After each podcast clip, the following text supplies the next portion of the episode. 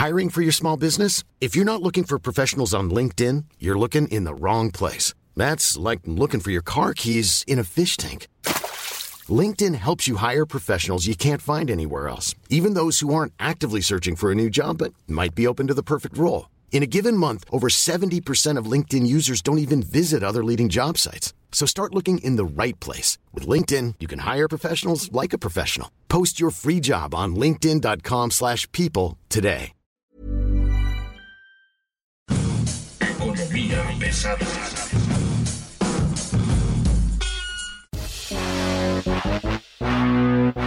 ¿Cómo están ustedes? Bienvenidos. Esto es Economía Pesada. Mi nombre es Luis Carriles, arroba Luis Carrujos. Y hoy tenemos un tema que a usted le va a interesar muchísimo. Tiene que ver con esta crisis global de suministros, de logística, tiene que ver con soluciones que se pueden ofrecer y que en este momento se están convirtiendo en una tal salvación para muchas compañías. Hemos discutido muchas veces aquí en Economía Pesada con expertos, con analistas, con empresarios sobre qué es lo que está pasando con la cadena logística, qué es lo que está pasando con las pymes, qué está pasando con las compañías, qué están haciendo, qué queda después del COVID. Y bueno, pues en el andar nos hemos topado con una persona que a lo mejor nos va a dar muchas soluciones y muchas ideas. Hoy está con nosotros Juan Carlos Trinidad, que es el vicepresidente de ventas de DHL Express México. Juan Carlos, ¿cómo estás? Buen día. Luis, eh, muy buenos días. Muchísimas gracias por la invitación. Muy contento de estar aquí en tu, en tu programa, en tu podcast. Bastante interesante y bueno, a tus órdenes. Economía pesada, como su nombre lo dice, habla de cosas que, que, muchos temen tocar y bueno, uno de los temas que la gente no, no toca porque no lo ve, porque no se sabe, porque no se siente, tiene que ver con este asunto de la logística, del comercio electrónico, de las oportunidades que han surgido y quién entró en crisis y quién no. Y pues la idea un poco es que nos cuentes toda esta parte, cómo les está yendo a ustedes, cómo les ha influido a ustedes este tema del comercio electrónico ahí en DHL. Bueno, pues a ver, eh, primero comentarte que e-commerce para nosotros es parte de la estrategia corporativa del grupo DHL, ¿no? Y hace mucho match con todo un poco de lo que ha pasado en los últimos, los últimos años, ¿no? Pues lo que vimos fue que después de esta pandemia definitivamente el e-commerce creció sin precedentes, ¿no? Evidentemente por el cierre de la economía, pues muchos consumidores optaron por esta solución de comprar a través de Internet eh, en línea y esto pues obviamente hizo un boom ¿no? a todo el e-commerce. Eh, recuerdo que veíamos, digamos que las expectativas de crecimiento de e-commerce hace unos años antes de pandemia, pues esperaba un crecimiento realmente importante en unos cinco o seis años pero realmente esta pandemia aceleró ese crecimiento. Podríamos decir que casi que en, un año y medio se alcanzó un crecimiento de, de, cinco años, ¿no? Digamos que dentro de todas las expectativas íbamos haciendo unas proyecciones de crecimiento. Lo que nosotros crecimos más o menos en año y medio fue lo que se esperaba para cinco años, ¿no? Para darte una idea, hoy el volumen de, de DHL es aproximadamente el 50% que representa todas las ventas a través de Internet, e-commerce, ¿no? Entonces, hace unos años, eh, decir fácilmente unos 8 o 10 años para DHL, era representada tan solo el 5%. ¿no? Entonces, hoy ya prácticamente la mitad del volumen que maneja DHL representa básicamente todo este este e-commerce. Entonces, pues ahí hay un aumento importante. Nosotros, eh, a tu pregunta de cómo nos influyó, cuál, cuál ha sido este, esta influencia que ha tenido el crecimiento en DHL, bueno, ha sido todo un, un reto, ¿no? porque al final ese crecimiento pues nos exige tener la infraestructura necesaria, ¿no? El capital humano necesario, tener todo el eh, hubs, vehículos, los service los equipos, ¿no? Y pues obviamente en la mitad de todo este boom, pues seguirnos adaptando a la nueva realidad, ¿no? Que al final es seguir observando y vigilando las condiciones de bioseguridad. Entonces realmente ha sido un reto, ¿no? Para nosotros. Pero a ver, ¿qué ha pasado? Yo quisiera más bien un poco ponerme del lado del usuario.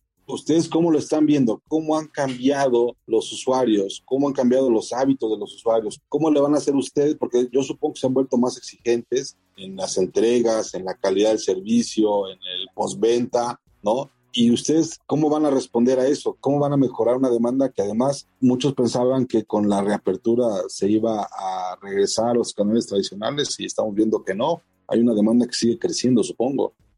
Sí, como bien lo comentas, Luis, eh, pues evidentemente la demanda cambia, cambia constantemente. Este tiempo de pandemia cambió mucho las eh, exigencias de, nuestros usuarios, ¿no?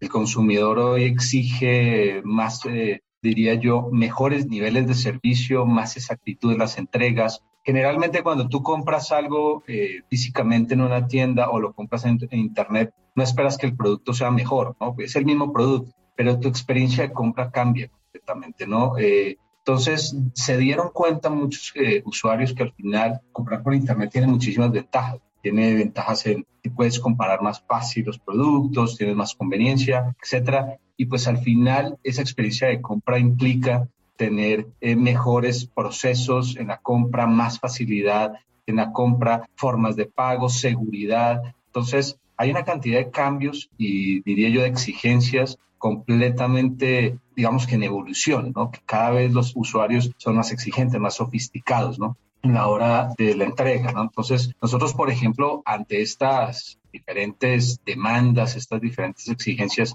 pues nos hemos tenido obviamente que adelantar también, nos tenemos que adaptar y, pues hemos hecho muchas cosas, ¿no? por ejemplo, tuvimos que hacer una, definitivamente un fortalecimiento de nuestra capacidad en infraestructura operativa, ¿no? En capital humano, toda la tecnología, la información, equipos, instalaciones. Definitivamente tuvimos que irnos adaptando, ¿no? Eh, tenemos, por ejemplo, en, las tiendas, hoy tenemos ya un proyecto que ha venido creciendo de manera importante a nivel de toda la República Mexicana. Nosotros lo hemos llamado un Retail Envision, es un proyecto en retail, en las tiendas de retail, las tiendas de venta de DHL, en donde ya el proceso para entregar, digamos, eh, los paquetes para los sellers, o sea, las personas que venden en e-commerce, es mucho más automático, lo pueden hacer de una manera autónoma en las tiendas. Tienen, hay unos kioscos donde le reciben los paquetes, asimismo para las entregas, por ejemplo, a los usuarios finales, ya tenemos toda esta red de lockers donde hace mucho más conveniente una recepción, ¿no?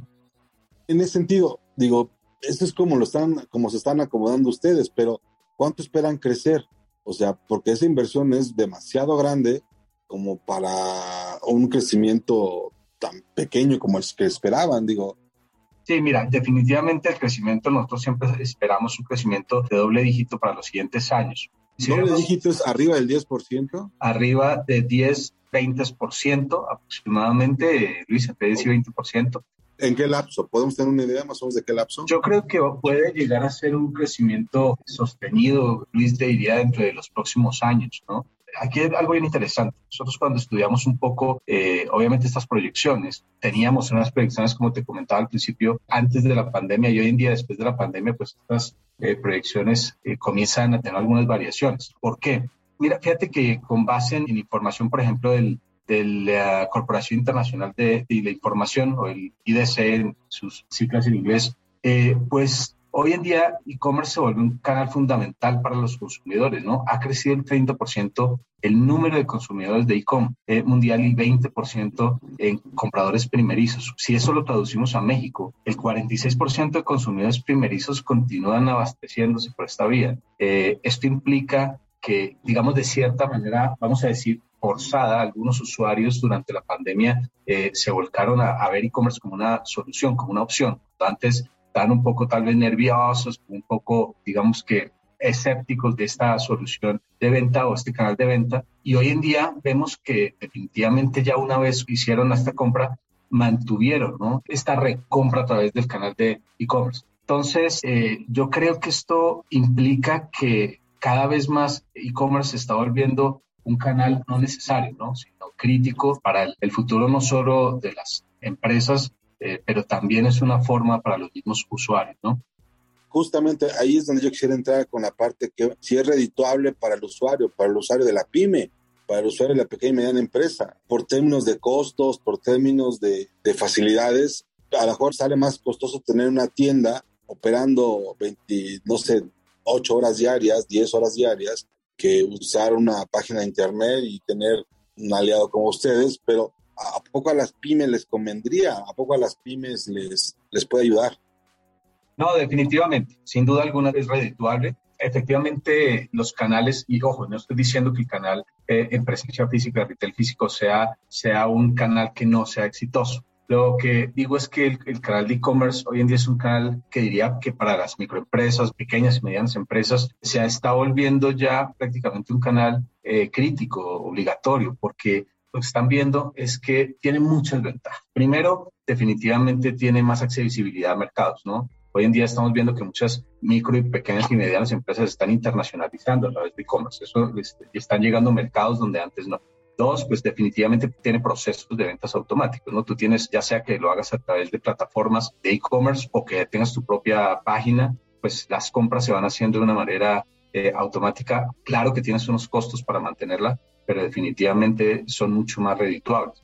Y fíjate, unos, unos datos bien interesantes con base en la Asociación Mexicana de Ventas Online, AMBO. En México las ventas online ascendieron a 400 mil millones de pesos. Eso, si lo comparamos contra, eso fue en el año 2021, si lo comparamos contra el año 2020, estamos hablando de un 27% de crecimiento para las microempresas pequeñas y medianas. Eso es un, un crecimiento importantísimo. ¿no? Llevamos tres años con un crecimiento consecutivo. Y fíjate algo también interesante en tendencias. Eh, México en las compras, digamos que e-commerce retail, que es todo en términos de, hablando prácticamente de crecimiento, México está creciendo, está dentro del top 5 de crecimiento de los países a nivel mundial, incluso superando mercados como Brasil, como Francia, como Italia. Esto hace, pues obviamente, que, una tendencia de crecimiento interesantísima. Y una de las preguntas que siempre se hacen los usuarios y también las MIPIMES es qué pasa con la seguridad, cómo se percibe esta seguridad. Y fíjate que eh, en estudio que hizo también la AMBO, eh, 7 de cada 10 usuarios hoy ya perciben las compras online con seguridad. Ya lo ven conveniente, lo ven un canal fácil, con entregas a domicilio, pero sobre todo seguro. Entonces esto, esto hace que para las micro, pequeña y mediana industria sea una gran, gran solución. ¿no? Hoy en día te diría como no es simplemente necesario, es casi que obligatorio tener estos canales eh, para poder seguir creciendo. A ver, Juan Carlos, nada más para, para entenderlo y tenerlo bien chequeado. En 2021 las ventas online fueron 400 mil millones de pesos. 401 mil millones de pesos durante el año 2021, eso es correcto. ¿Y para este año tienen una idea de cuánto pueden quedar? Mira, hay una estimación, ¿no? Que más o menos, pero, pero no hay un número eh, determinado. Este año ha sido un año bien raro definitivamente sí se espera un crecimiento del doble dígito, pero es un año bien extraño porque evidentemente sí hemos visto el tema de la economía está creciendo a ritmos de 1.82% y aún así, eh, digamos que han habido ciertas proyecciones poco conservadoras de doble dígito, pero conservadoras. Y sin embargo, eh, depende si ya te vas a niveles de cada sector, pues cada sector tiene una, una proyección un poco diferente. ¿no? Eh, uno de los, eh, digamos que diría yo, de las variables ahorita están interesantes va a ser, por ejemplo, el Mundial. Como tú bien sabes, este evento deportivo pues genera muchísima demanda de, muchos de los productos, ¿no? Entonces, en ciertas industrias se espera tener un boom muy interesante comenzando a partir de ahora, entre agosto y septiembre, para este fin de año, ¿no? Entonces, sí ha sido, digamos que, bien interesante este comportamiento y se, se espera, pues, obviamente, que continúe en un crecimiento interesante. Y en ese sentido, este, habrá muchas empresas pequeñas y medianas que quieran utilizar el, servicio de entrega, ¿no? De, de, punto a punto. Y bueno, yo supongo que hay algún tipo de solución, proyecto, alguna manera de operar de ustedes al respecto. Sí, claro, Luis. Mira, eh, definitivamente, como lo platicábamos, pues e-commerce hoy para micro y pequeñas y medianas industrias tiene muchísimas facilidades, tiene muchísimas ventajas, ¿no? Y DHL definitivamente está para apoyarlos, para ayudarles, ¿no? Hemos tenido muchos casos de éxito en donde algunos de nuestros clientes que tienen eh, e-commerce, pero a nivel de, digamos, mercado doméstico, únicamente aquí en México, pues sí están interesados en esa internacionalización, ¿no? Pero tienen miedo. Oye, pues yo no sé, no sé cómo se hace una exportación. Cuando me preguntan de una importación en otro país, ¿qué voy a decir? ¿Qué hago? ¿No? Y para eso nosotros estamos, ¿no? Y para eso los estamos apoyando y los estamos acompañando de la mano, ¿no? Y tenemos muchos clientes que ya hoy tienen mucho éxito en esta internacionalización. Entonces, muchas soluciones que tenemos para ello. Eh, obviamente tenemos herramientas de trazabilidad, de seguimiento. Lo pueden hacer incluso a través de redes sociales, Twitter, WhatsApp, Facebook, donde tú puedes colocar número y sabes exactamente dónde está tu paquete, ¿no? Eh, para aquellas compañías que tienen ya sus plataformas de e-com, tenemos integraciones de tecnología a través de web services en donde realmente este, pues es muy fácil. Cada vez que te generas una orden, inmediatamente se genera el documento para el transporte. Eh, de manera, estas son soluciones que te digo de manera gratuita. Eh, tenemos una solución, por ejemplo, para la administración de entregas, ¿no? que nosotros llamamos on demand delivery. Básicamente es que al usuario tiene, cada vez que hacer una entrega, al usuario le va a llegar un mensaje y le preguntamos, oye, te vamos a entregar en tal día, más o menos en estas horas, eh, y él puede decir, oye, estoy en vacaciones, por ejemplo. Entonces, oye, reprograma la, la, entrega, oye, voy a estar en otro lado, en otra dirección, ¿por qué no me lo entregas allá? Entonces, esto hace mucho más fácil la experiencia hacia el usuario final. Tenemos, por ejemplo, aquellos que están interesados, aquellas compañías en importar, también tenemos eh, un sistema de administración de importaciones bastante robusto. Eh, por ejemplo, para aquellas micro, pequeñas o medianas empresas que incluso no cuenten con una cuenta digamos, corporativa con DHL Express, ellos pueden acercarse a una tienda y pueden generar hoy una importación. Pueden, oye, necesito traer este producto. Eh, incluso cualquier persona estuvo de viaje, no sé, por ejemplo, en Estados Unidos y en tu hotel se te quedaron tus lentes. Puedes ir a una tienda y decir, necesito traer mis lentes, necesito importarlos. Todo esto son soluciones y puedo seguir, pues obviamente, Luis, enumerando varias, pero lo más, más importante aquí es invitar a, la, a todo, toda tu audiencia, que son micro, pequeñas, medianas industrias que, que le pierdan el miedo a esa internacionalización, que le pierdan ese miedo, que realmente hay un mercado interesante, hay muchos productos eh, que en, en, México son fabulosos, son súper bien aceptados a nivel mundial y que para eso está DHL Express. Nosotros hablamos con el lenguaje, entendemos que muchos de los usuarios y de las empresas no saben qué es el comercio internacional, no saben qué es una aduana, pero eso déjenoslo a nosotros que con muchísima facilidad les explicamos y los llevamos de la mano. Entonces, realmente es una gran oportunidad que tenemos. Juan Carlos, yo quisiera hacerte una última pregunta y de verdad creo que hay muy buenos datos de lo que nos estás platicando y es, me da la impresión de que pese a los malos augurios que hay, no solo en México, a nivel mundial, el tema de la economía no, este, se habla de una recesión en Estados Unidos y demás, Europa se la está viendo negras, tú le tienes mucha confianza a tu negocio y tienes mucha confianza en que pueden crecer este, ¿De verdad tienes esa fe? Mira, yo, yo definitivamente creo, yo sigo apostando por un México que sigue teniendo ese interés por salir adelante. Es impresionante ver eh, cuando yo platico con los, con los empresarios, cuando platico con mis clientes, eh, el empuje y las ganas que se tienen son imparables. Evidentemente no podemos desconocer una realidad, una realidad económica, como tú bien mencionas, Luis, pues que pone unas condiciones difíciles, ¿no? Unas condiciones complejas para cualquier empresario, pero que hemos dado digamos, eh, cuenta de que hay muchas, muchas otras maneras de buscar otros mercados, de seguir buscando esa manera de seguir creciendo los negocios. Y la verdad es que sí, soy muy optimista en que, en que a pesar de que hay ahorita una situación complicada de la economía, creo que seguimos teniendo soluciones para buscar eh, ayudar a los empresarios a crecer Hoy logística es parte de un, tema fundamental de las agendas de cualquier compañía eh, y hoy creo que nosotros tenemos soluciones que les pueden apoyar para que sigan creciendo. Entonces, sí, tal vez eh, a pesar de todos los malos augurios, como menciona Luis, pero creemos que sí, hay todavía muchas oportunidades, hay buenas cosas que se pueden seguir haciendo para seguir creciendo. Oye, ¿dónde los buscan, mano? Porque sí va a haber gente que quiera entrarle.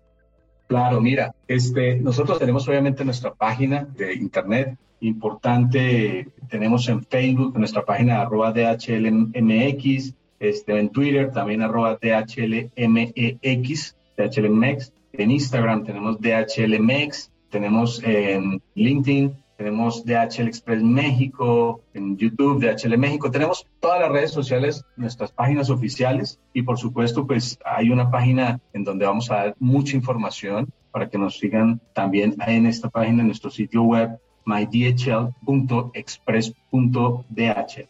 Esa es una de las páginas en donde más subimos contenido que le ayuda mucho a las micro, pequeñas y medianas industrias para sus propios negocios. ¿no?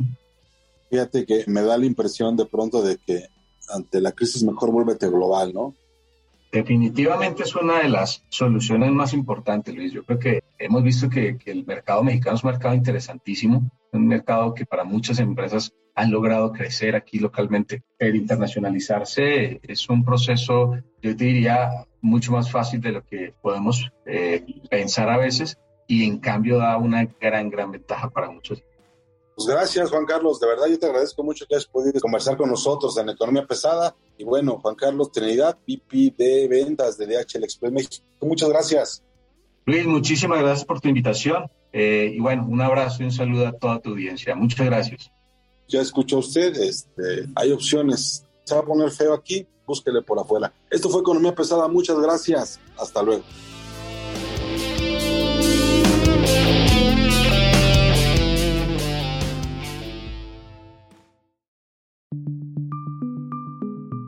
Una producción de la Organización Editorial Mexicana.